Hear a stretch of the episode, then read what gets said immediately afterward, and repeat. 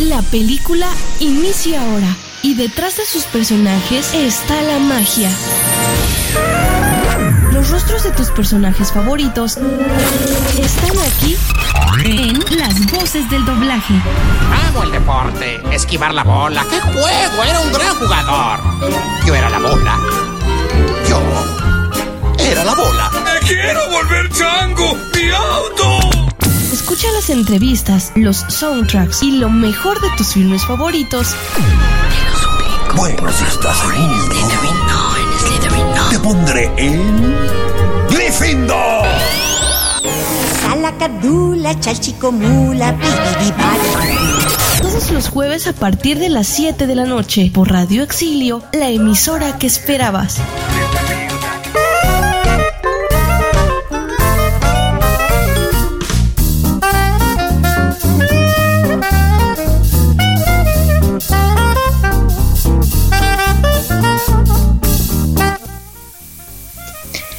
Buenas noches, amigos y amigas de las voces del doblaje. Bienvenidos este jueves 28 de noviembre del 2019. Estamos muy contentos, muy emocionados porque estamos todos aquí, presentes. Eh, no nos hace falta nadie. Así que presentamos con mucho gusto a nuestro elenco de siempre, a nuestro compañero José Alberto Vázquez. Buenas noches. Muy buenas noches. Gracias por la invitación de nuevo y bueno, esperamos que hoy no haya ningún contratiempo con con el programa. Ya no haré destrozos, ya no haré destrozos como la pasada, así que Lucy me dijo que me tengo que portar bien. Sí, tienes que portar bien. Bien. Y bueno, también presentamos a nuestra directora de emisora, Dani Toledo. Muy buenas noches, Dani. Qué bárbaro. No esa, esa, esa energía me gusta. Anda, hoy anda motivada la señorita.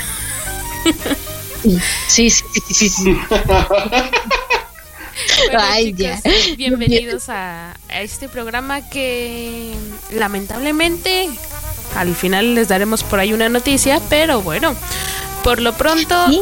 ir iniciando este programa. Hoy tenemos pues a otro gran actor de doblaje que bueno, Lucy. La verdad que qué honor. Así como todos los que han estado con nosotros. La verdad. Claro, por supuesto, por supuesto tenemos, hemos tenido grandes actores y bueno, el día de hoy no es la excepción. Y bueno, así que les invitamos a que nos escuchen por Radio Exilio, la emisora que esperabas, por RTV México, solo para tus oídos. También saludos al licenciado Valdier. Y bueno, también recuerden que Las Voces del Doblaje es un programa donde podemos conocer la vida cotidiana de nuestros actores favoritos de doblaje y conocerlos quiénes, quiénes son los que están ahora sí como dicen detrás del personaje. Pero bueno, es otra historia. Vámonos entonces, ¿qué sigue? Claro que sí. Bueno, vámonos entonces a escuchar la reseña de este gran actor que nos acompaña el día de hoy. Y volvemos para conocerlo y pues para empezar con el chuzo, como dirán en Colombia. Ok, vámonos.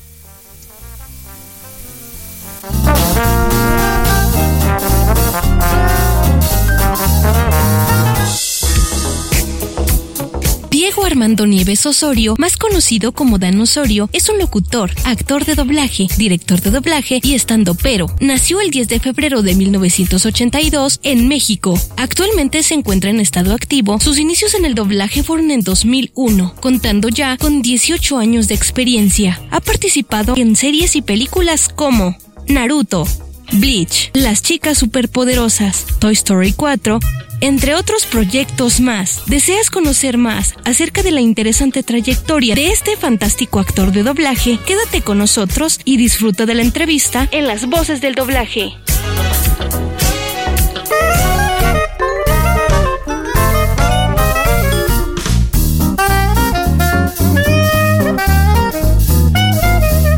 ¡Córrela!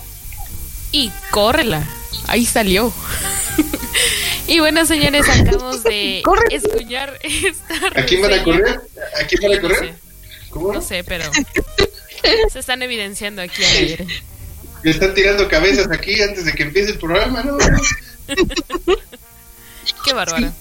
Eso no se hace. Sí, sí, No. sí. Seguro es a mí. Racista. Y bueno, chicos, pues por ahí escuchamos un poco de este gran actor de doblaje que nos acompaña en esta tarde noche.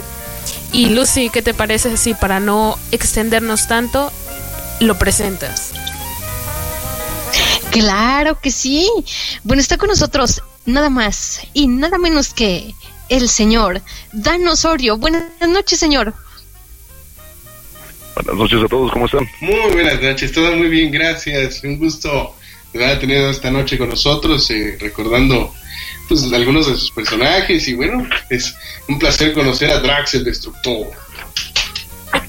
El placer es mío. ¡Ah! Sí, pues. La verdad que un gusto que nos esté acompañando en esta tarde, ahí por ahí en el tráfico, pero la verdad que es un gusto que nos acompañe.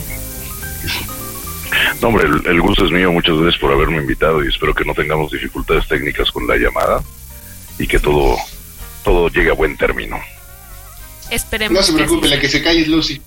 la que se calle es Lucy. Ya, pero esperemos que Pero bueno, Pero, platíquenme, ¿qué- ¿para qué soy bueno? Díganme ustedes para qué soy bueno. para muchas cosas. para muchas cosas. Para Bueno, para, para ser actor, para ser locutor, para muchos personajes, claro que sí. Claro que sí. Es, es- Para es ser muy bueno. director. Director, es cierto. Claro. Muy bien, Pero Así que bueno, sin más, ¿ok? adelante. Parece teléfono descompuesto ya. Sí. Pues yo estoy a la espera de lo que me pregunten. Los nervios, nervios. A ver, bueno, señorita yo, yo quiero comenzar con la primera pregunta. Ah, bueno, mira. ¿Quién comienza? Ok, El valiente. compañero. Bueno, yo, yo comienzo. Eh, primero que nada, bueno, como ya dije, un gusto. Y yo quiero preguntar, ¿quién es Dan Osorio? Eh, pues un cuate ahí que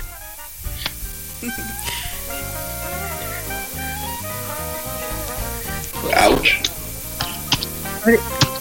Ahorita, ahorita regresa, se nos, se nos fue.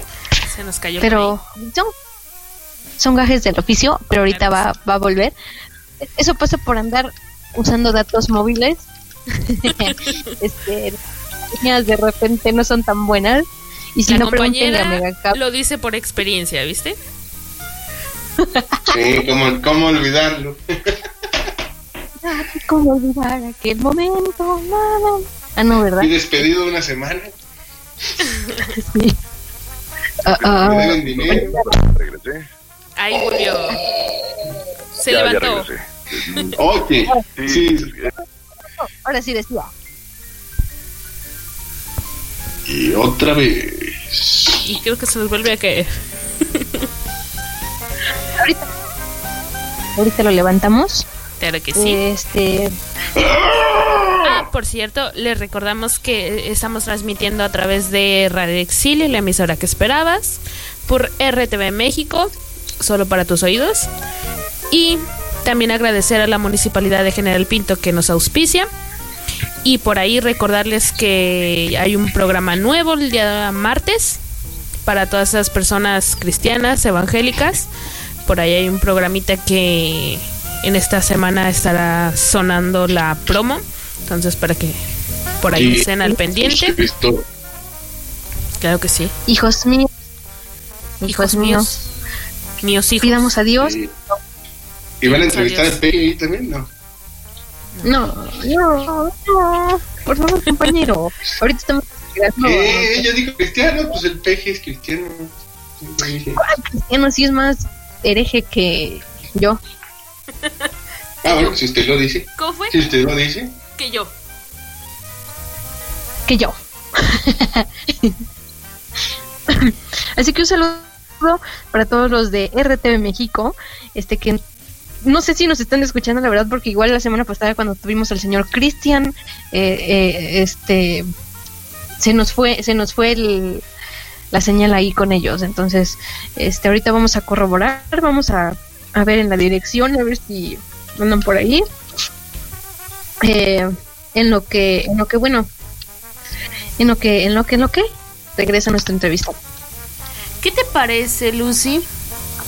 Como para no quedarnos ahí tan solos de nuestro de nuestro entrevistado. si no estoy mal yo. Sí, claro. También el señor pues le hace de cantante. Entonces, tengo por aquí un tema de una película que sinceramente ahorita no recuerdo de qué película exactamente es. Lo que sí recuerdo es que es de Disney y se llama Brillo y pues la canta nuestro querido entrevistado, Dan Osorio. ¿Qué te parece si en lo que el caballero vuelve, pues escuchamos este tema? Claro que sí. Eh, vamos y volvemos entonces aquí en las voces de doblaje con Dan Osorio. Mientras. Regre-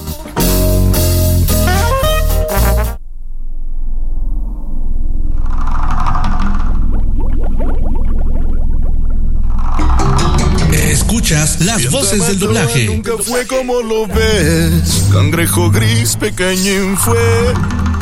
Soy feliz como una almeja más que ayer. Pues soy hermoso, ves, baby. Tienes que escuchar a tu corazón. Así te dijo la anciana. En dos palabras voy su frase a destrozar. Prefiero mi brillo o al tesoro del pirata que se hundió. Limpia ahí y muestra su brillo. Brillaré como el cuellito de un bebé. Ah, ya sé. ¿Tú qué crees? Peces bobos son, seguirán lo que les brille. Novatos.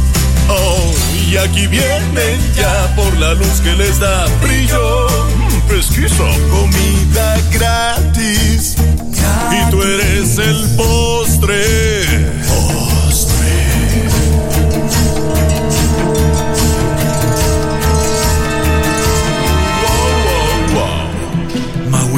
Con su facha sufre hoy. Chiquito casi semi mini dios. ¡Auch! ¡Qué terrible numerito! ¡No enganchas! ¿Oyes? Ya no actúas, solo asustas más. Te agradezco mis comienzos en el mal y tus tatuajes que adoras. Pues solo yo soy obra de arte en sí al brillar, sin esconder jamás, porque brillo. Un diamante en bruto es mi resplandor. ¡Qué pasión, pasión por mi brillo! Trae tus armas contra mi caparazón. Es fortachón, Maui Man. Trata ya, ya, ya, pero no te empeñes en vencer a tan perfecto ser. ¡Qué placer! Y así tú te irás. Yo voy a arrancar de un tirón tu corazón. Lejos estás de los tuyos, cazando el amor de estos seres. Querido te sientes y rudo te crees, mas tu armadura dura no es. Maui, tu castigo está delante, de verdad que soy brillante. Asimila este final no tan feliz. Se la vi Monami y yo brillo. Aunque ruegues, yo te voy a engullir. Para mí, jamás tendrás mi brillo. Y nadie será sin brillo. Radio Exilio. La emisora que esperabas.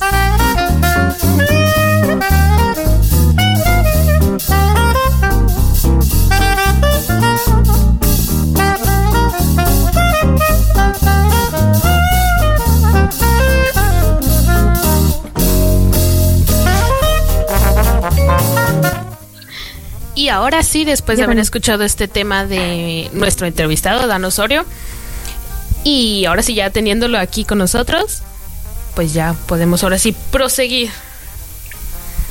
Sí, luchamos. Espero que ya no haya problemas de señal. No se preocupe. Sí. No, no se preocupe. No se preope, es, es La película, la película a la cual pertenece el tema que acaban de escuchar es ni más ni menos que Moana. Sí, Ah, mira. Y no se acordaba la señorita. Yo no me acordaba, pero como tenía varios temas, dije, yo recuerdo, yo recuerdo que escuché su voz en una película, pero ¿en cuál? Sí, Pero fue de. Moana. Muy, muy padre película. Con un bonito Bueno, mensaje. continuamos.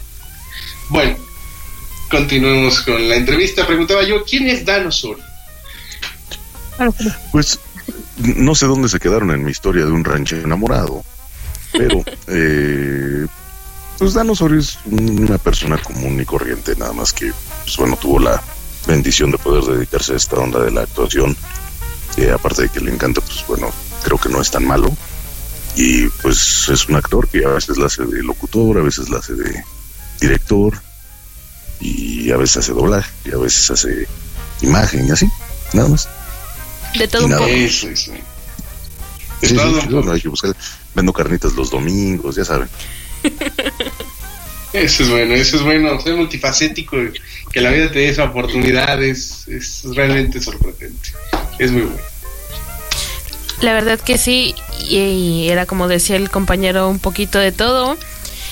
Y hablando de un poquito de todo, y ya que nos comenta, y todos sabemos también, sobre su trabajo en el doblaje, ¿cómo fueron sus inicios en este amplio mundo del doblaje? Híjole, me van a hacer, este, van a hacer que me queme de una manera brutal, pero justamente este mes, este mes de noviembre, cumplí 19, 18 años de haber hecho mi primer llamado de doblaje. Mire. Mi primer Ah, llamado de doblaje fue el 11 de noviembre del 2001. Ah, vaya, sí, ya, ya tienes sus ayeres. Sí. un poco digo yo era un chamaco sigo siendo un chamaco pues pero eh, en ese entonces era era más joven todavía. Y Claro. si no mal recuerdo fue en una película que fue la primer película producida y dirigida por Sandra Bullock que no sé cómo se llama originalmente pero en español creo que el título quedó como Operación Diarrea estelarizada por Liam Neeson. Y creo que no fue así como que muy famosa pero No, ese fue no. mi, mi primer trabajo Ah, muy interesante. Y Eh, en, en trabajo. doblaje, en doblaje. Sí, claro, antes claro. ya había claro. antes ya había hecho comerciales como casi un año antes había empezado ya en los comerciales Claro. y bueno de ahí para ¿Y, acá y cuál pues, es su profesión? Eh, aparte de director de doblaje. bueno pues, mi, mi profesión pues pues yo soy actor o sea al final de cuentas esta- esa es mi mi profesión digamos estudié algunas cosas antes de dedicarme a él porque pues no era el plan. Originalmente no no es algo que yo eh, hubiera planeado como mi modus vivendi para el resto de mis días. Me siento afortunado de poder ahora decir que, este pues bueno vivo de lo que amo amo hacer no o sea eh, Sí. eh, no, no podría decir como tal que es un trabajo, porque la imagen que tenemos de un trabajo es algo que no te gusta hacer, que haces de mala gana, que te pesa, ¿no? Sí. Y la verdad, para mí, pues mi trabajo, la verdad, me siento súper afortunado porque no me pesa en lo más mínimo, al contrario, lo disfruto y cada día eh, va uno aprendiendo. Si uno le agarra el gusto y, y el propósito a todo esto, eh, la verdad es que pues cada día vas aprendiendo más, ¿no? Entonces, claro. eh, antes de esto, teóricamente yo me iba a dedicar a algo eh, relacionado con sistemas. Estaba estudiando, de hecho, la ingeniería en sistemas. Eh, y después me eh, cambié a diseño gráfico. Después ya caí en la actuación y, y pues ya, a eso me dediqué. En, eh, Sí. enos aquí, como. Y enos aquí. Enos. Justamente. ¿Cuáles, ¿Cuáles son sus pasatiempos? Híjole, tengo un, un montón de pasatiempos que lamentablemente ahorita, pues bueno, cuando uno va creciendo ya no hay tanta oportunidad de, de tener hobbies. pues, Bueno, la- los compromisos. Sí, las- claro. Sí, sí, sí, no, los compromisos lo abruman a uno, ¿no? Y eso es Claro. para todos, chavos, si nos están escuchando y todavía no son adultos o son adultos jóvenes todavía, disfruten lo que puedan, porque ya después no van a poder. Sí, es el crecer es una trampa. Meme ese que dice que el soñar con ser adulto es el sueño más estúpido que he tenido en mi vida. Es verdad. Sí, no, Claro. si, si pueden, no crezcan. Eh, No, quédense así. sí, Tener el me- encanta- Pan. Sí, digo, no, no, no es que yo lo quiera tener o que lo tenga, o no sé, espero que no, espero que se cure. Pero, eh, por ejemplo, a mí me encantan los videojuegos, siempre desde niño a mí me tocó todavía la época de las tortillas o la tienda y regresabas sin Uh, las sin maquinitas. ¿cómo maquinitas. no? Sí, no, no, a mí me Sí, tocó sí, ver sí. toda la evolución de, de- de los juegos como tales, ¿no? Los arcades, o maquinitas como Sí, sí, sí. acá. Me tocó ver toda la, la evolución desde el Street Fighter. Fíjate, conocí primero el Street Fighter 2, después conocí el Street Uh, Fighter juegazo. Juegazo. 1. Sí, sí, sí. Y bueno, Que se acaba de descubrir que tenía trampa la máquina de Street Fighter 2, ahora que me acuerdo. Tenía. ¿cuál de, tenía todos, ¿cuál de todos los trucos te refieres? Era, era un bug de la máquina que te decía que perdieras a propósito. Era para beneficio de la máquina en sí. Acaba de salir en las Sí, pues, noticias eh, hace unos días. Era- eran los, medo- lo- los, los, este, métodos de recaudación, porque pues, en ese entonces, Sí. ahorita por ejemplo, los videojuegos ha cambiado muchísimo, ¿no? Ahora te regalan teóricamente un juego, pero tienes que comprarle todo lo demás, aditamentos, Claro, personales, Sí. mapas. sí. ¿no? En ese entonces Sí, sí, era sí. Una, una moneda y lo que te durara era lo que te mantenías. El objetivo era completar la misión o verle el final del personaje, etcétera, etcétera. Y ahorita parece que el objetivo es gastar y gastar. Sí, ya. Sí. Hasta los DLC más sencillos te los cobran. Sí. Y, y digo, a final de cuentas, Todos nos cobran ahora. desde hace mucho tiempo han sido una industria, pero el, el hecho de, de los cambios generacionales, y vaya, no es muy distante. Eh, Sí. eh, ah, incluso recuerdo que hace unos, que serán 15 años todavía tal vez, o 10 años tal vez todavía, había, era- eran comunes los locales donde había maquinitas, ¿no? Sí. Lo, de lo- sí, lo sí, sí. último que recuerdo que se popularizó mucho fueron los juegos de, ¿no? El Pump It Up, el, eh, un poquito menos eh, popular el Dance Dance Revolution y eso, pero eh, todavía había locales Ya no y otros simuladores. No, no, no, no, ya no era lo mismo, no pues, pero todavía Se era acabaron las retas del de King of Fighter, así como antes. Uh, nosotros. Yo crecí Sí, en ese el- mundo y. El King of Fighters dejó de ser bueno cuando dejó de ser Neo Geo, creo yo. Sí, sí, concuerdo, concuerdo. Cuando fue. Playmore, le dieron en la torre a la franquicia. Sí, sí, sí. Sí. De 2003 Luego con para las- acá ya no es lo mismo. Sí, ya con las versiones Magic y todo eso que son hacks y eh, pues le quitas lo divertido, ¿no? Siento yo que ya no es lo mismo. Aparte, ya no tienes la emoción de, bueno, no es que yo sea tan anciano, pero en los tiempos nos, nos emocionaba el, el terminar el juego con un equipo específico para ver una un final de un equipo o con un personaje específico para ver su final, etcétera, porque pues Sí. estábamos empapados de la historia, ¿no? Claro, ¿quién no Sabíamos tuvo de que esperar a que te bajaran la mitad para matar a Ruger con el especial? Uy, qué bonito. Exacto. sí. Entonces, esos, to- toda esa onda ahorita ya se ha perdido, ¿no? Sí, bueno, sí, sí. Eh, no, no es que yo me quiera sentir viejo ni nada, pero eh, son, son eh, maneras distintas de ver eh, ese tipo de, ese hobby, por ejemplo. Les, decía, pues Claro. a mí me gusta mucho jugar, ¿no? Y, y en consola, eh, pues sí he jugado en consola y, y siempre tuve muy clara la diferencia, ¿no? Yo cuando era niño, por ejemplo, jugaba eh, Atari o Nintendo o Super Nintendo en mi casa eran juegos específicos para esas consolas, ¿no? Sí. La innovación fue cuando jugabas el Street Fighter, por ejemplo, que era, era como una especie de entrenamiento en tu casa. Y bueno, no sé si, si eh, digo, creo que ustedes son mucho más chavitos que yo. No sé si a ustedes les tocó jugar Street Fighter 2 en Nintendo, no en Super Nintendo, en Nintendo. Eh, no, ya no. Yo cuando ¿No? llegué ya. Ya, ya. Bueno, Soy del una versión- 94. Soy del una- 94. ah, bueno, no, no era, no era tan distante, pero sí estabas muy chiquito como para poder jugar. Sí, para recordarlo. Sí, sí, sí. el, el- sa- sacaron la versión para Super Nintendo y sacaron la versión para Nintendo mucho más chafa. Eh, pero pues bueno, igual era divertido el, el ver los, los monos y que- creo yo que fue una muy buena adaptación para la capacidad de la consola. De la época. Sí, me imagino. Sí, sí. Claro, bueno. limitado. Uno lo veía como entrenamiento. Sí. Lo Ibas a las maquinitas a desquitarte. Exactamente. Justamente era eso. Y ahorita Sí, sí. veo las cosas de tal forma que ya no existen los arcades como tal y ya todo es en tu casa. ¿no? Sí. Ahora la interactividad hecho- que había antes en las retas, ahora es con tus amigos, entre comillas, y remarcado, en línea. Y claro, gente que muchas veces ni conoces, gente que, que, que difícilmente tal vez llegues a conocer algún día, ¿no? Claro. Eh, Sí. nos, nos, han, nos han aislado. Antes era como una especie de club social para adolescentes y para niños el hecho de ir a las maquinitas o a las tortillas o a la farmacia.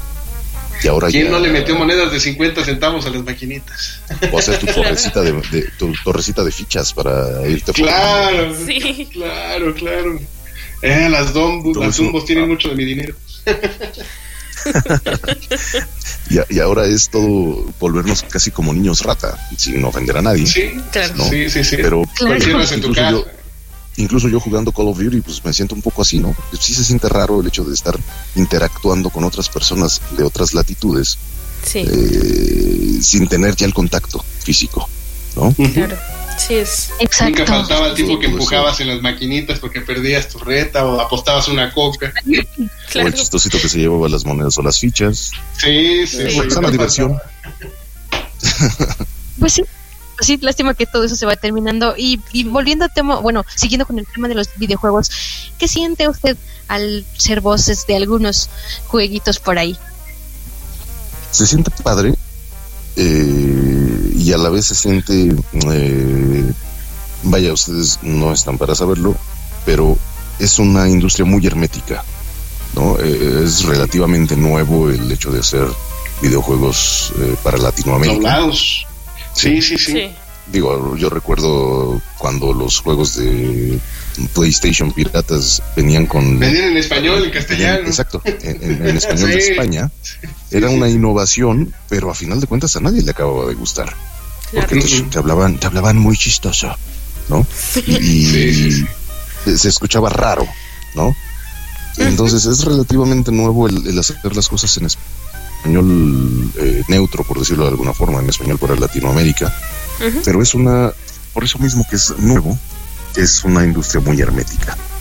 Entonces no podemos hablar mucho al respecto nosotros como talentos por cuestiones de confidencialidad, cuestiones de eh, propiedad eh, intelectual y todo esto, ¿no? Claro. Entonces, Claro. aunque uno quiera muchas veces decir, sí, yo hice esto, yo hice lo otro, salvo que la un contrato para ese eh, personaje te dé autorización o ellos mismos te eh, eh, exalten a hacerlo, no Sí. podemos decir nada. Entonces es como, como sentirte héroe anónimo, ¿me entiendes? ¿No? Sí. El- Claro. el- Claro. te- te da emoción el, el híjole, a la onda que nada. Sí. Sí, sí, sí. Se cayó. No, pues, no, yo pues muy interesante. No, Ah, ah, ok. Ah, ok. Sí, ya. O Pensamos. sea, me callé de, me callé de callarme, pero no de caerme. de no caer. Eh, eh, eh, Eso notamos ya. Sí. Ya. pues, sí. ¿Y, y, ¿Y qué música le agrada? Morón Osorio, ¿qué música le gusta escuchar? Ahí sí soy bien, bien raro. Porque tengo un, un, un abanico de. Un, un abanico musical bastante variado, Sí. casi podría decir yo, incluyente. Salvo algunos géneros que de plano no me parecen así como que muy agraciados, Claro. ¿no? Pero. Reggaetón, reggaetón. Y no es Ay. nada en contra de ello, ¿eh? No, no es nada en contra de ello, pero No, sí no, me parece como que una música, como, como, como- eh, algunas son pegajosas, he de reconocerlo, Sí. pero no me parece un género que, que yo traiga en mi playlist. Claro. No, no es, Claro. es algo recurrente. Digo, hay veces que es inevitable escucharlo y pues bueno, tienes que adecuarte, así como el ahora nombrado género regional mexicano, también no me acaba de encantar, ¿no? No, Ya Y tal dos. vez no por tal vez no por la música tal vez no por por, por la eh, parafernalia que, que va con, con todo ese tipo de música sino porque muchas eh, muchos temas y muchas letras no me acaban de, de Sí. agradar y no me parece que sea lo, lo más mm, Adecuado. Lo más la lindo. manera más sana de hacer música. Y vaya, Sí. no es que me dé este, golpes de pecho ni que diga que soy un santo, pero simplemente a mí no me agrada. Bastante, eh, bastantes malas noticias y, y- y Todavía me meten más noticias en la cabeza cuando deberían de Claro. exhortarte a hacer algo diferente. ¿no? Sí, ya, ya estamos en un lugar demasiado violento como para encima de todo estarlo, estando haciendo, eh, estar haciendo apología de todo eso, ¿no? Claro, Claro. Pero bueno, eh, no sé, espero que no me tomen a mal, pero pues sí me gusta, me gusta, digamos que soy J-Popper de Hueso Colorado desde que tenía 14 años, K-Popper igual un poco, este, eh, pero también me gusta eh, el, el rock and roll, eh, el rock, me gusta el hip hop, eh, me gusta el rap nacional, algunas cosas, sí. Que también se acabaron los buenos tiempos ya. El cártel de Santa ya no es lo que era. Sí, ya el cártel de Santa ya no es lo que era. Eh, Big ha, ha Metra. cambiado, todo- todos, todos tratan de evolucionar. Bueno, Big Metra desapareció de la faz del, Sí, de, Sí. de la de la gran tierra. Sí, no, o sea, el hecho de que entrara, muchos tomaron a mal el hecho de que pues viera por sí mismo, pero pues, se nos olvida que también es una persona que come, que tiene ambiciones y que Claro. necesita salir adelante. Claro, necesita salir momento- adelante. En su momento dio la oportunidad el, el trabajar para Televisa, pero muchos se lo tomaron a mal, ¿no? Lamentablemente, pues siento que, que ahí se estancó su carrera y, y este, yo no he sabido, al menos yo no he sabido nada Ya no. de él. No, Ya no, ya no. sí. Se apagó. También escucho algo de música árabe, música rusa. Eh, sí, ando buscando como opciones y alternativas Claro. para no estar escuchando siempre lo mismo. Sí, no estancarse en monotonía. Algunas cosas de reggae también me gustan. No, Uf, el señor Bob Marley, gente, ¿cómo no? claro. Sí, bueno, hasta, ícono. hasta, hasta Major Lazer, digo, Ya Mayor Lazer. No, jamaicano, tiene mucha influencia. Entonces, como, como que lo, mi gusto musical más que, más que seccionarlo en ritmos o en géneros, lo secciono en regiones del planeta. Claro. Oh, algo japonesio. La verdad que bastante amplio, como decía usted, de su gusto musical. Y hablando un poco de esto de la música y algo que a mí me llamó la atención hace un rato escuchando el tema de la película de Moana. ¿Cómo fue que también se empezó a introducir en esto de los temas musicales de las películas? Bien chistoso, porque no es que yo me, no es que yo me introdujera como tal. Ajá. Mira, mi, mi- mi padre en paz descanse fue músico, él era trompetista, él estudió en el Conservatorio Mira. Nacional de Música eh, y su género favorito, el que le encantaba a él interpretar siempre fue la salsa y Mm. algunos otros géneros tropicales. Claro. Eh, yo, eh, pues bueno, me- cuando era niño, digamos, no lo supe apreciar, pues porque era un niño Claro. pero mi papá siempre quiso que, que yo siguiera la carrera musical. Tan fue Ya así somos que dos. Me, me inscribió en Bellas Artes cuando yo tenía ocho años y yo desaproveché la oportunidad porque a los 12 años cuando salí de la primaria eh, decidí ya no continuar. Claro. Y mal hecho porque pues de una u otra forma mi vida siempre ha estado eh, ligada a la música. Cuando he pasado malas épocas eh, en cuestiones de, de trabajo, vacas fl- eh, flacas y todo eso, la música me ha ayudado a veces a salir adelante. Claro. ¿no? Y mi, mi papá decía, música es como una, como una buena mujer, la tratas bien y te va a dar mucho. La desatiendes y no te va a pelar, ¿no? Entonces es cierto, Sí, sí. de una u otra forma siempre he estado así ligado, he experimentado también en la producción, no he sacado nada ni al aire ni a la venta, me los he quedado yo porque siento que falta todavía eh, encontrar mi eh, vaya, algo que yo eh, sienta listo para presentar al público, Claro. pero ahí es cuando te das de topes, bueno, al menos yo, y me arrepiento de haber truncado mi carrera, porque sí es mucho más difícil tratar de hacerlo de la manera eh, empírica que de una manera ya metódica, ¿no? Eh, cuando estuve haciendo doblaje, cuando empecé a hacer doblaje, eh, pues yo sabía que había gente iba a hacer las canciones de las series y todo eso, los openings Sí. y las canciones que se van dentro de la serie.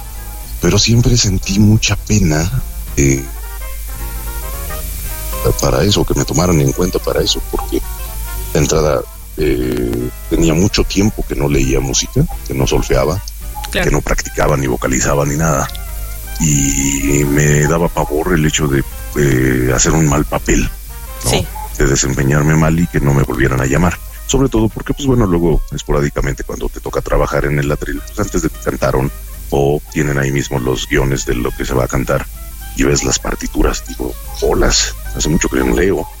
¿Y qué tal si, si hago el ridículo? Entonces, mucho tiempo me estuve reservando para eso.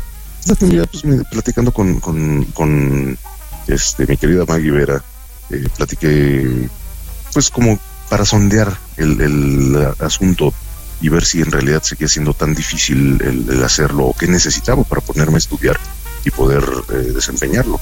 Sí. ¿no? Y bueno, me dio la confianza, me hizo prueba y un día me invitó a cantar. Y después de, de- de trabajar con Maggie, eh, tuve la oportunidad, la gran dicha de trabajar con la maestra Gaby Cárdenas, que es de las mejores eh, directoras de cuestiones cantadas para series y adaptaciones. Aprendido, pues bueno, cada, cada, cada eh, llamado con ella es una clase magistral. Claro. Eh, también he tenido la oportunidad de, de trabajar con eh, Jack Jackson, con mi querido Beto Castillo, con Raúl Carballeda, que, que de una u otra forma son eh, como los pilares de, de las canciones actualmente para las series, películas y todo esto, ¿no? Cuando Claro. llega Moana, eh, por ahí me enteré, a mí no me consta, pero pues ya te lle- llevaban varias vueltas eh, tratando de buscar la voz del personaje, porque tenía la complicación de que tenía que hablar, cantar el mismo personaje. O sea, querían evitar la cuestión de, de, de que alguien más cantara la voz del, del personaje, ¿no? Entonces habían hecho varias pruebas y no les daban. Y de pura chiripa, un día que estaba yo en, en el estudio donde estaban haciendo las pruebas, oye, ¿y cantas? Sí, he trabajado así, así. Nadie sabía que cantaba, ¿no? O sea, nadie, sabía que, que- había tenido este, experiencia previa en esto. Y dicen, ah, a ver, a lo mejor puedes hacer una prueba. Me hicieron la prueba y afortunadamente pues me quedé. Quedó. Pues ya, así fue la, la historia de cómo llegué a cantar algo para Disney, eh, para Teátrica de Disney. Claro. Y de ahí, bueno, pues bueno, he, he podido cantar en otras producciones de Disney. Hay una serie de unos gatitos. De- Bueno, es de una sheriff, no me acuerdo cómo se llama. eh, igual es de Disney, es para niños. Allí he cantado varias veces. En Enredados, la serie animada, también he cantado varias veces. Eh, y bueno, pues, cos- cosas para Cartoon Network, tanto como Mojojojo como Mojojojo. pues, eh, otras Sí, de series las chicas superpoderosas Z, claro. he tenido, que- he tenido que cantar. Sí, sí. Entonces, pues, eh, les repito, me siento muy afortunado y, eh, de, de poder también, de una u otra forma, este, pues, también participar en cuestiones musicales dentro de esto, ¿no? Claro que sí. Y, fue- Claro. y fue- es curioso y casual, ¿no? Porque una mezcla de lo que abandonó con lo que, lo que hace, es como que interesante que la vida lo encauce hacia la música de una u otra manera. Sí. Todo Sí, está o sea, ligado. es algo, es algo que cuando, cuando te, como- dicen por ahí, ¿no? Cuando te toca, pues te toca. Ni aunque te quites. Sí. No hay de otra. Ni aunque te quite. Exacto. Sí, sí. sí, sí. Entonces hay que aprender a, a lidiar con ello. Bueno, no lidiar, sino saber manejar, a, a- Claro. a ser feliz haciéndolo. Claro. Y aprovechar. Además cuando lo haces mejor bien, ¿no? O sea, cuando lo haces bien y te gusta hacerlo, eso ya es un gane bastante amplio. Bueno, eh, eh, eso ya les toca a ustedes juzgarlo. Pero al final de cuentas, pues bueno, yo puedo decir que estoy haciendo tal vez mi mejor esfuerzo. Sí. Y qué tal si lo que ustedes escuchan como producto final es un asco, ¿no? Y dicen, "Híjole, pues es que sí, a lo mejor tú le echas muchas ganas, pero la verdad no te queda, ¿no? No lo haces bien, no se cree. No sé. Renuncia, dice, dedícate a Sí, sí, y, y es válido. O sea, a final de cuentas, eh, eh, nuestro trabajo pues eh, se hace para satisfacer las necesidades de un medio, pero el usuario final, el cliente final, es el público. Y le corresponde al público eh, decidir algo que, que he tratado en las pláticas que he llegado a dar y en las entrevistas que he llegado a dar, y, a lo mejor me voy a, me- me voy a meter un poquito en cuestiones de grilla, pero sí creo que es importante que, que empecemos a, a co- a hacer conciencia de que nosotros, todos, todos, todos los que consumimos eh, este tipo de productos, series, televisión, streaming, YouTube, etcétera, etcétera, Claro. eh, pues tenemos derecho a, a exigir calidad, tenemos derecho a elegir lo que queremos ver y tenemos el valiosísimo derecho que no hacemos, que no ejercemos de calificar calificar lo que nosotros estamos viendo. Y eso no lo hacemos, estamos tan acostumbrados a, a consumir todo lo que nos den, aunque sea malo y aunque no nos parezca en lo más mínimo recomendable, lo, nos aguantamos y lo vemos. Claro. Pero eso no, no debería ser. ¿Por qué? Les No, no, platico no. lo siguiente. El hecho de que nosotros seamos un público eh, tan importante, por ejemplo, el público latinoamericano, que seamos un público tan importante para las productoras internacionales y que seamos un público tan fácil, es una, un arma de doble filo. ¿Por Sí. qué? Porque nosotros nos, nosotros acostumbramos a los productores a no a no eh, hacer cosas de buena calidad, a no exigirse en sus propias producciones. Y nosotros siempre agachamos la cabeza en lugar de, de decir esto no me gustó, Claro. ¿no? Tan fácil.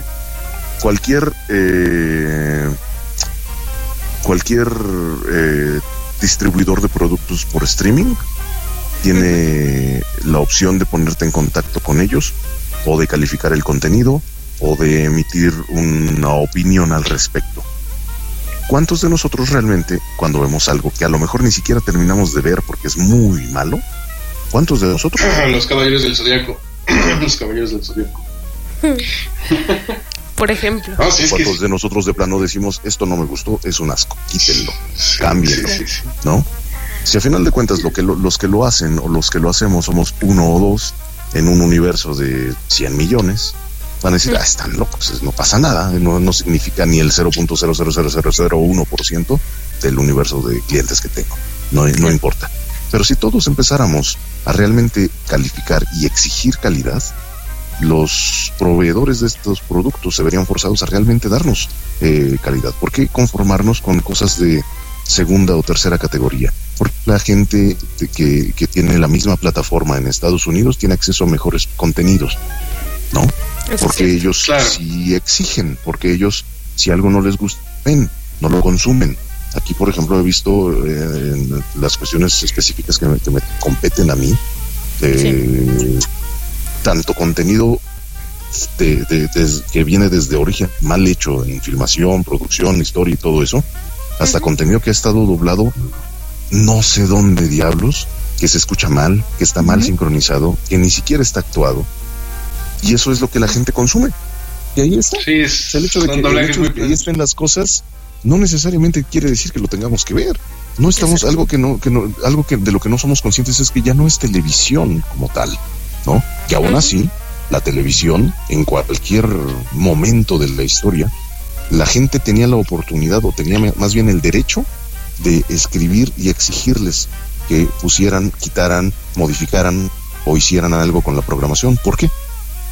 Si bien la televisión aérea, eh, la televisión pública, no nos, exigi- no nos exigía un pago, sí nos aguantábamos a ver los comerciales, como ahora lo haces con YouTube cuando no pagas una cuenta, ¿no? Te Sí. chutas los comerciales, no te los puedes saltar. Digo, YouTube te, ya te da la opción de que pues ve el comercial cinco segundos y ya lo brincas si quieres. Pero pues ya lo viste. ya lo Exactamente. Bueno, Sí. antes la televisión no tenías esa opción, tenías que chutarte los bloques y a la fecha sigues eh, chutándote los bloques de comerciales completos. pasa Y ellos están- comerciales. E- esos Sí, comerciales son los que le dan a ganar a la televisora.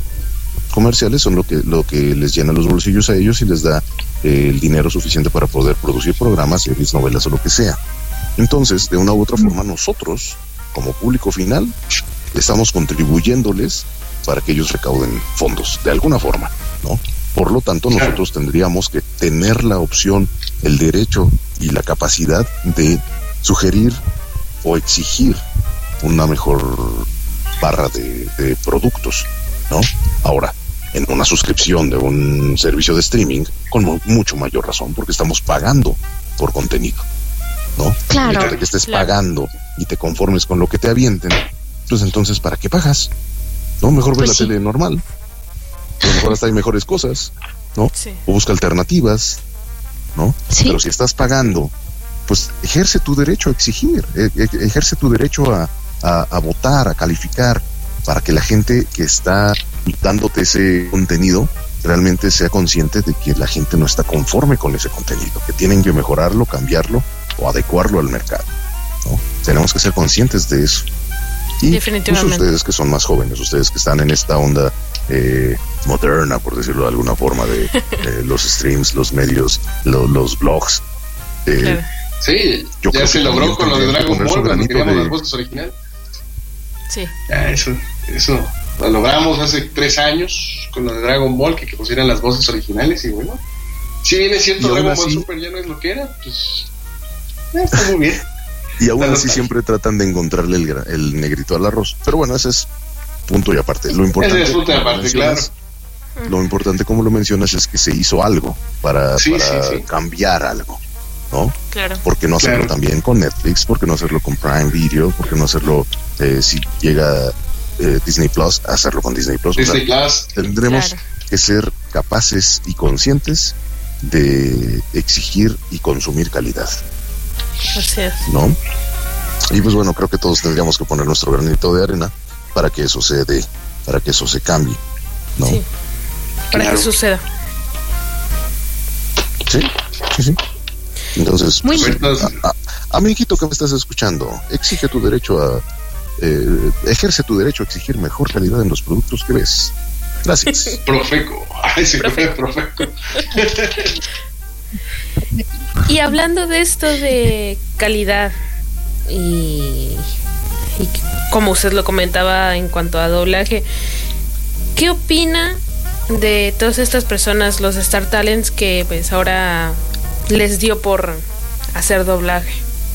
Los, los youtubers. Los youtubers. Mira, a- a- a- te, voy a, te voy a decir algo que muchas veces al público, mm, eh, el público pierde de contexto. Yo no te puedo decir que estoy a favor o en contra de que alguien trabaje, ni te puedo decir que estoy a favor o en contra. Bueno, más bien, no puedo estar en contra de que alguien trabaje. Punto. Todos tenemos derecho a, a trabajar. Todos tenemos derecho a hacer algo que nos guste. La cuestión aquí está en que no es eh, necesariamente que los youtubers o los influencers eh, decidan hacer doblaje. Algo que aquí se le olvida a la gente es que los propios eh, dueños de los derechos de la exhibición o de la producción de las películas o series son los que los buscan a ellos como un plan de marketing. ¿Qué significa esto? Que si alguien tiene 10 millones de seguidores, es algo que se vuelve muy atractivo para cierto sector de producción que dice, ok, mi serie la voy a estrenar en tal territorio donde uno de esos influencers tiene 10 millones de seguidores. Entonces, Claro. su lógica les hace pensar que por el simple hecho de contratar a ese influencer, sus 10 millones de seguidores van a ser cautivos de esa serie. Claro. Nada más alejado de la realidad. Pero a veces funciona, ¿no? A veces la- ha, ha- ha habido películas que a lo mejor no han sido eh, muy taquilleras en otros lugares, pero utilizan a algún star talent o algún influencer mexicano y en toda Latinoamérica es un éxito, ¿no?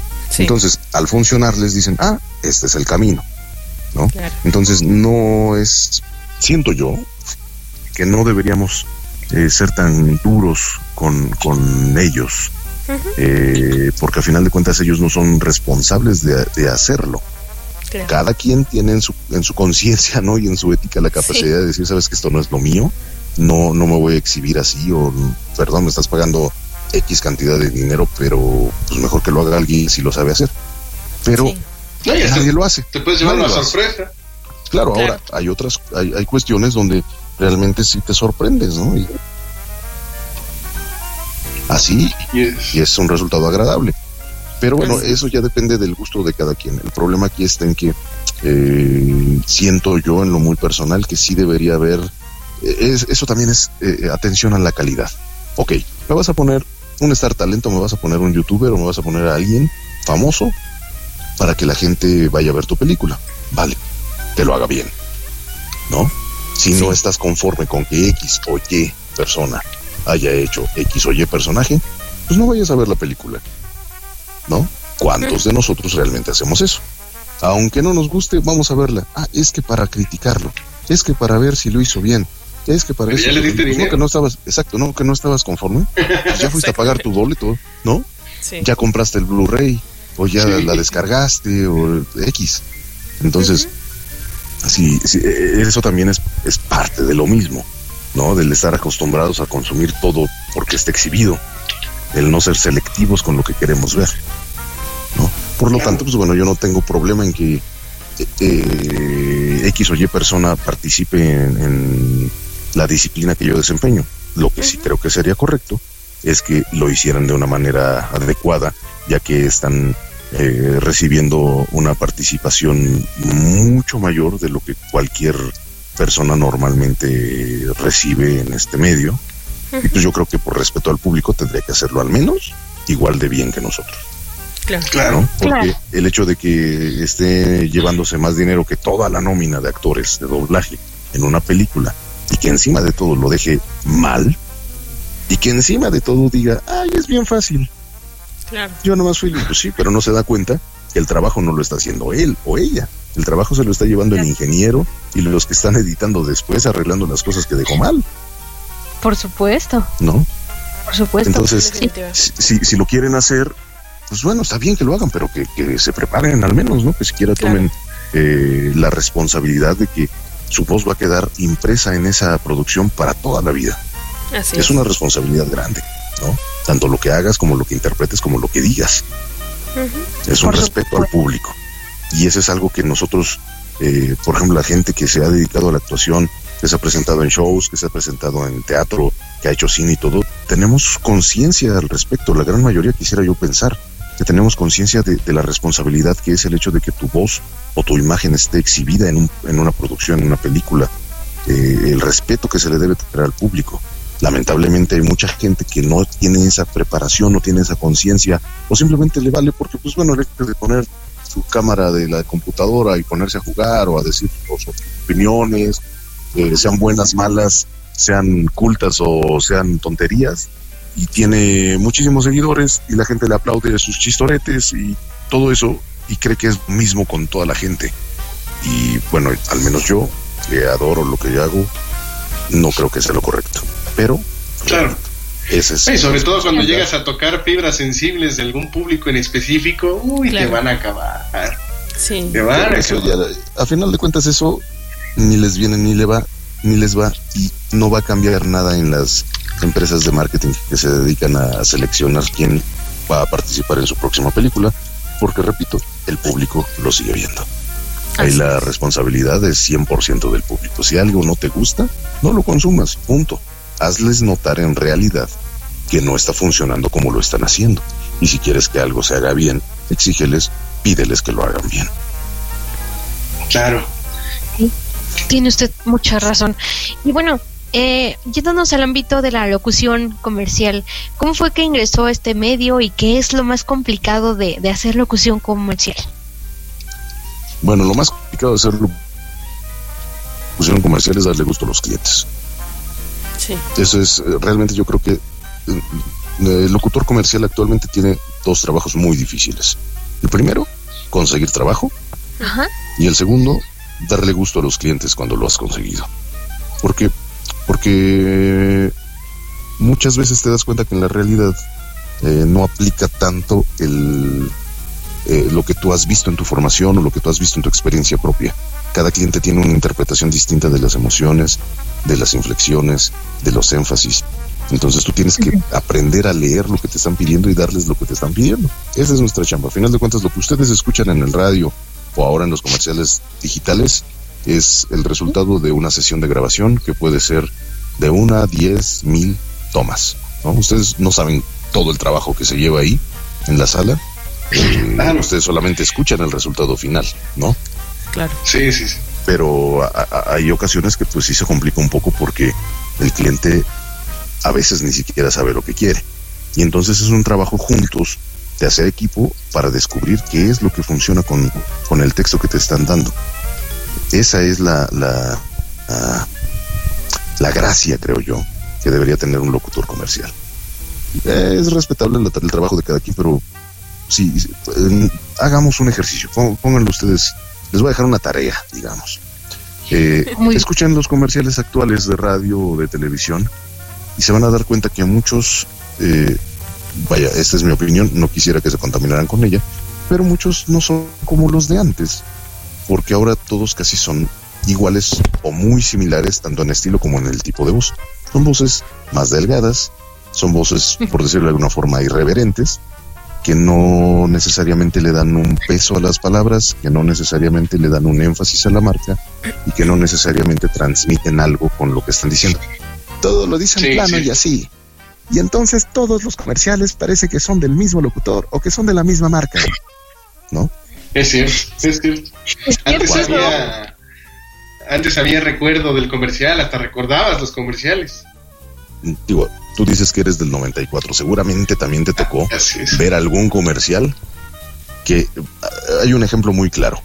Comerciales que a lo mejor no, cuando éramos niños no entendíamos, pero aún así se nos quedaban grabados. Sí, Hay claro. Un comercial de una botella, de una loción. ¿El Estefano? Le, creo que sí. todo el líquido y se derramaba sobre la superficie donde caía la botella. Y el, Ah. el maestro Rubén Moya solamente decía tres palabras y esas tres palabras, a mí al menos, hasta la fecha, después de hace un chorro de años que no he visto televisión y de hace un chorro de años que vi la última vez ese comercial, hasta la fecha, el comercial lo traigo presente. Digan ustedes si esa no es buena publicidad y lo, lo emblemática que puede ser una voz para una marca. Las tres palabras claro. que decía el, el buen Rubén Moya era Estefano, el hombre. Sí, sí, sí. El hombre. ¿No? Claro, cómo no.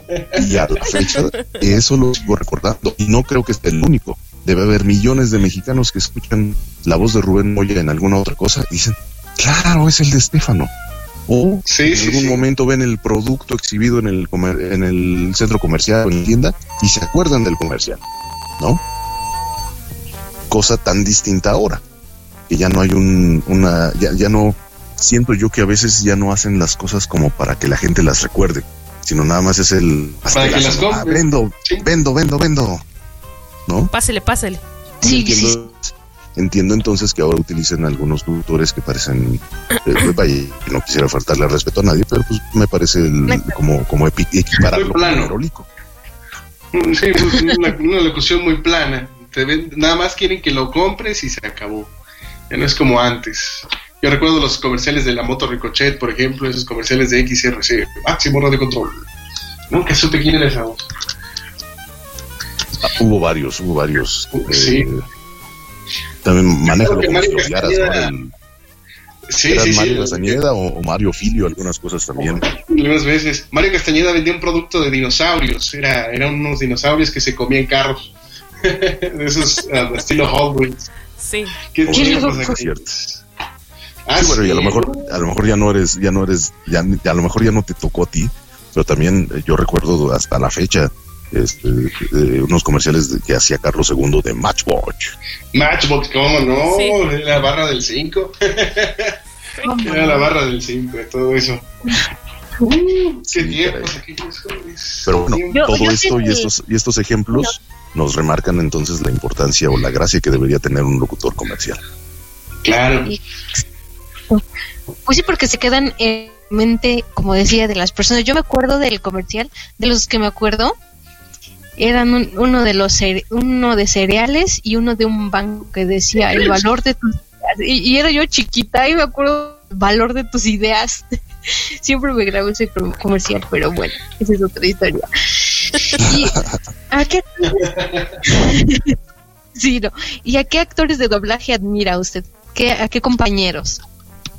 Ya sean actuales o de hace tiempo.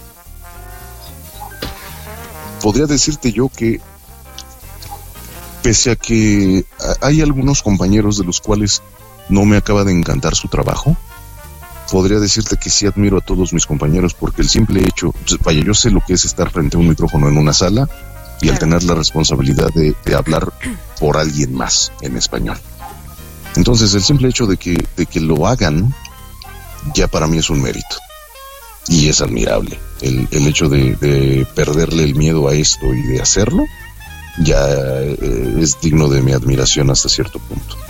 Y de ahí, bueno, pues mis compañeros eh, que en mi opinión personal desempeñan bastante bien su trabajo, híjole, hay muchísimos y los admiro prácticamente a todos. Hay muchos compañeros, incluso que ahora son mis amigos, que yo escuché cuando yo era un niño, cuando yo era un... Vaya, no es que los quiera hacer sentir viejos, pero pues sí están viejos. Y yo escuché cuando, yo era un, cuando era un niño, cuando era un bebé, y ahora son mis amigos, ¿no?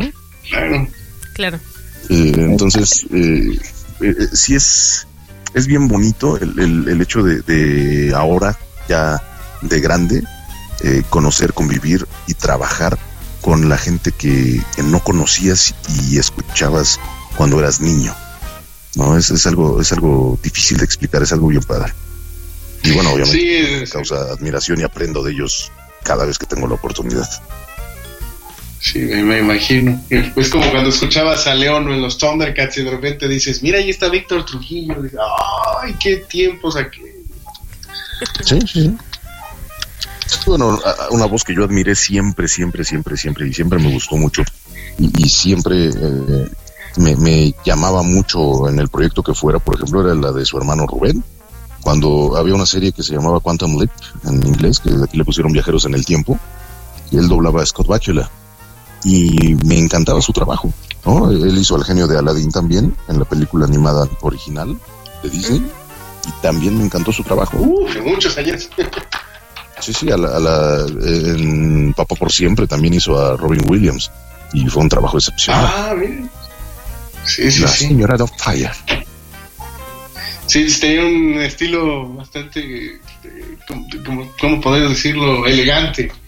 No me acuerdo Sí, sí. de ese, de ese El personaje. trabajo siempre me, siempre me pareció muy bueno en doblaje.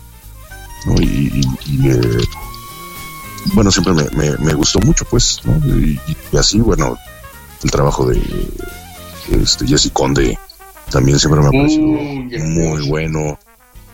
No acabaría. O sea, realmente hay, hay muchos compañeros que, que- con los cuales he tenido incluso la fortuna ahora de, dirigi- de dirigir, que Claro. los he admirado desde antes de que yo entrara a esto, ¿no? Y tienen Claro. un, un cariño muy especial. Claro. A fin de cuentas se vuelven ídolos de tu infancia, ¿no? Cuando tú escuchas en la tele, por ejemplo, muchos van a escuchar en un futuro eh, su voz y dirán, ah, mira, ahí está Drax el Destructor, o ahí está, no recuerdo este personaje de Bleach, y dirán, ah, mira, ahora, ahora convivo con Chad. él, o sea, lo conozco. Claro. Ah, Chad, ok. Ah, y ahí, eh, fíjate, qué, qué, qué bueno y qué curioso que tomas algo así por el, por, el, por el estilo. A mí realmente me gustaría que me reconocieran por mi desempeño en X o Y personaje. No porque soy el personaje, porque para ser totalmente honesto, el personaje no, No, es mío. No, el claro. personaje no soy yo. Lamentablemente creo que mucha gente que se dice fan de los actores de doblaje han confundido un poquito la situación y por el hecho de que alguien, X o Y compañero, trabaje en una serie de, eh, popular o en un anime que les guste, ya, ay, es el ídolo de ídolo, espérame, acaba de entrar. Fue fortuito que le tocara X personaje, ¿no? Y, Sí, y- y claro. el hecho de que digan, no, es que yo quiero escucharlo en todo. ¿En todo? O sea, me vas a decir que él podría hacer lo que ha hecho Don Panchito Col- Colmenero, o lo que ha hecho Jesse Conde, o lo que ha hecho Carlos II, o lo que hizo Don Pepe Labat en paz descanse. A ese nivel, por un personaje, te cae. Y lamentablemente, pues bueno, volvemos nuevamente a que el público pues tiene la responsabilidad, ¿no? Porque a veces pasa que, pues bueno, ensalzan tanto a ese tipo de compañeros que, pues, a mí me parece, perdón, me parece eh, un poquito chistoso el hecho de que eh, exijan que vaya X o Y eh, actor de doblaje a una convención. Ok, ¿y de qué te va a hablar? ¿No? O sea, quieres ver al actor de doblaje consagrado, que sí te puede decir cómo es el asunto, puede contarte historia, puede hablarte con una cantidad de personajes considerable o respetable, o quieres que vaya el actor nuevo que tuvo la fortuna de interpretar un personaje popular en una serie que a ti te encanta, ¿de qué te va a hablar? Hola, soy fulano de tal. ¿Y qué va a ser el resto de la hora que tiene de show? Claro. Claro. Sin embargo, pues eso es lo que es lo que piden. Regresamos a lo mismo. El público tiene la responsabilidad y el derecho a exigir calidad en lo que pide. No sé por qué imaginé en su Fortuny haciendo la voz de Alf. Dios. Se me vino a la mente ahorita que dijo Carlos II. Dije, ah, mira, Enzo Fortuni como la voz de Alf.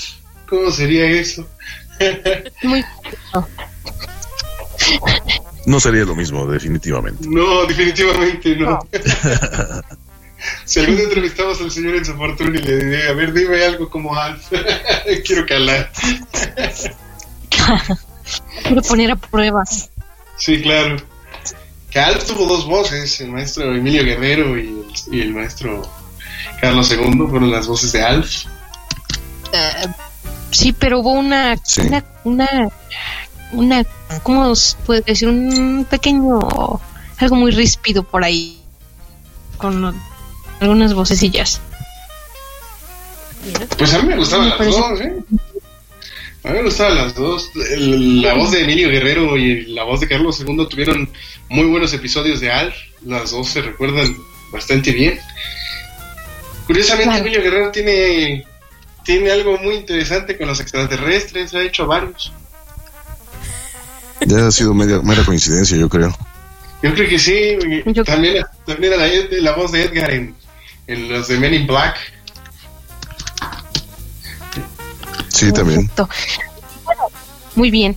¿Cómo vamos de tiempo? Con el Pues digo, para Eh, el noche. Pues mi, mi reloj marca las 8 con 3. La hora exacta es 8 con 3 de la tarde. Noche, perdón. Exil. El 0303, como no, quien lo marcaba ahí para ver la hora. claro. La hora. Eh, no, sí, no. No vaya a ser la, ¿cómo dijo el señor Cristian? La programación predictiva. ya, ya, me- ya me quedé este, ciscada con ese tema. Era. De verdad. No recuerdo. Era. Ya hasta se me olvidó. De tantas veces que me lo repitió ese día, ya se me olvidó.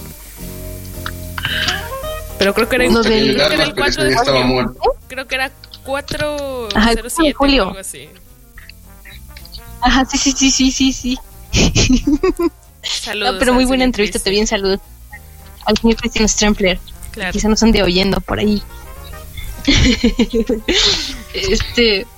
Bueno, oye, oye, ¿Ya se cayó? Se nos cayó. Ah, se le cayó las cosas encima, mira. ¿Están movió bien? Creo que sí. no me rasqué. Dila, no se muera, no se mate. Eh, un poquito. Yo la verdad eh, he disfrutado esta hora que nos ha acompañado, entre todo, entre que se nos caía, entre que volvía, se levantaba y recordando pues muchas cosas. Yo creo que también las personas que nos escuchan pues estarán pensando un poquito en su infancia con muchos personajes. Yo me quedo pensando en Mojojojo y así los actuales del Haces Escuadrón bien, Suicida. haces bien. Mojojojo es un buen personaje. Claro. y ya del Escuadrón Suicida, pues me acuerdo de, de Killer Croc también. Entonces, Híjole, Sí, pero era más visual que otra cosa. pues, Creo que dije Claro. tres palabras. sí, hablaba muy poquito. Era un personaje serio.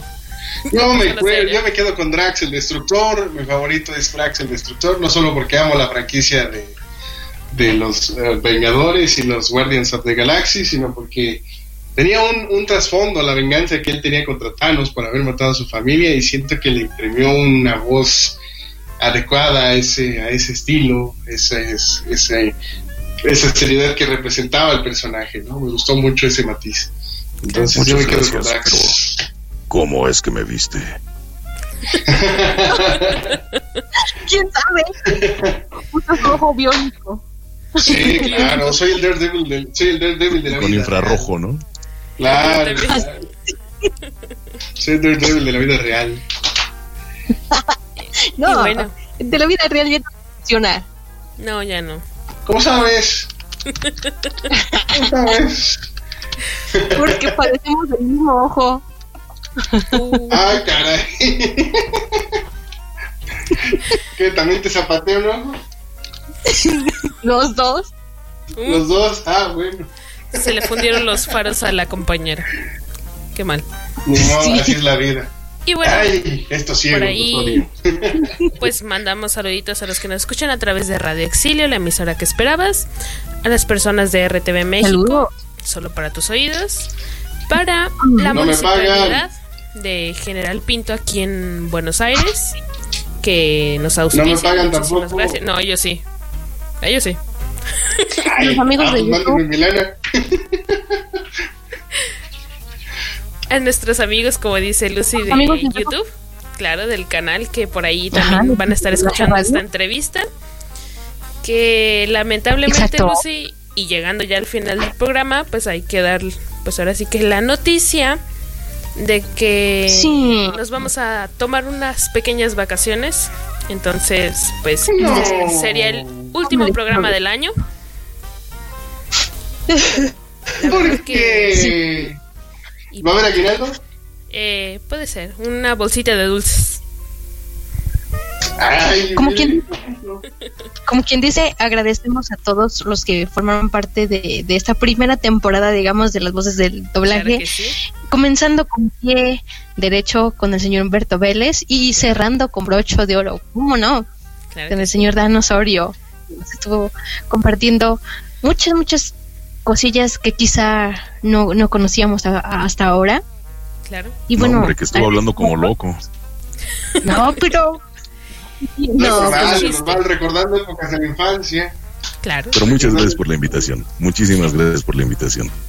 No, ese Un es gusto, el un chiste gusto. de, de este programa, que conozcan un poco más a la persona y no tanto al actor.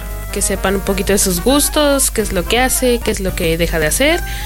Y que se sientan cómodos, que nos, nos cuenten el chisme. sí. Eso. Muy bien, pues espero haber cumplido sus expectativas. Muchas gracias. Y felices vacaciones.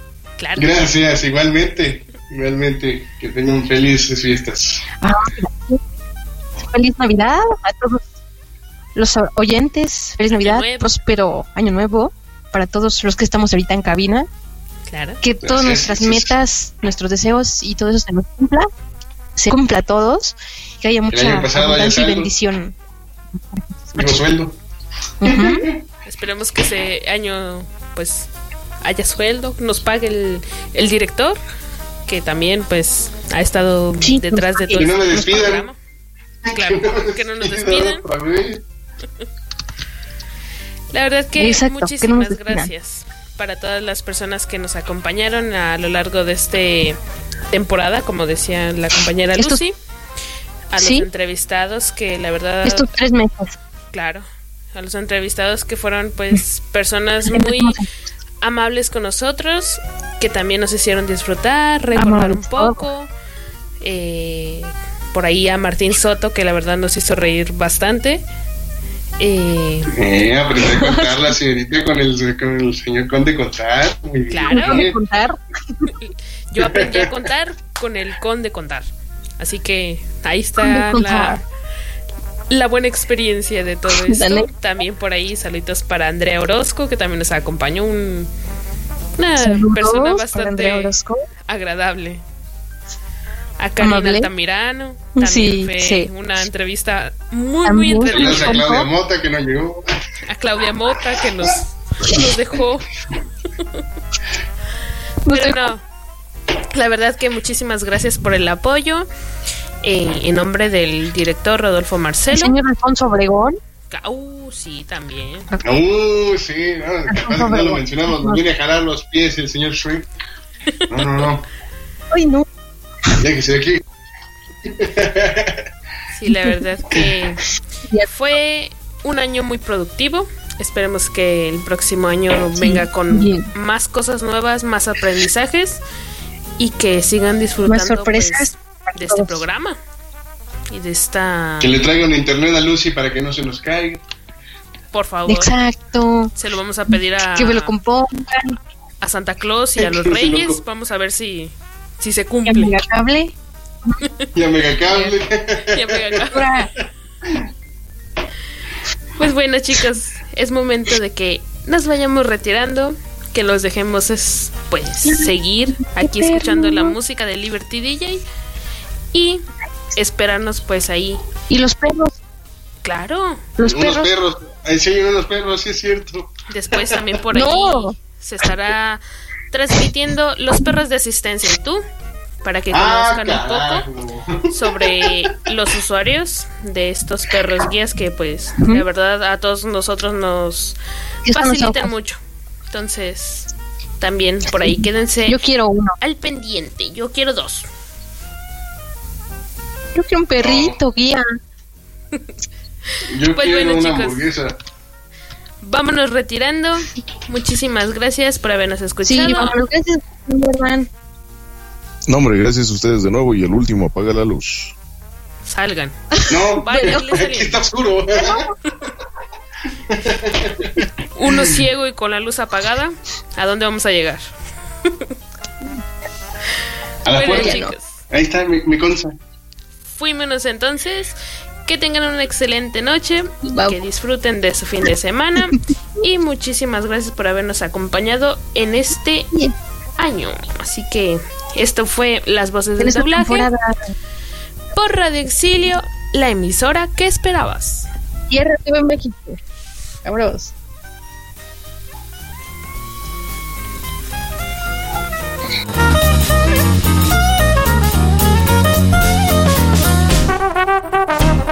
Thank you.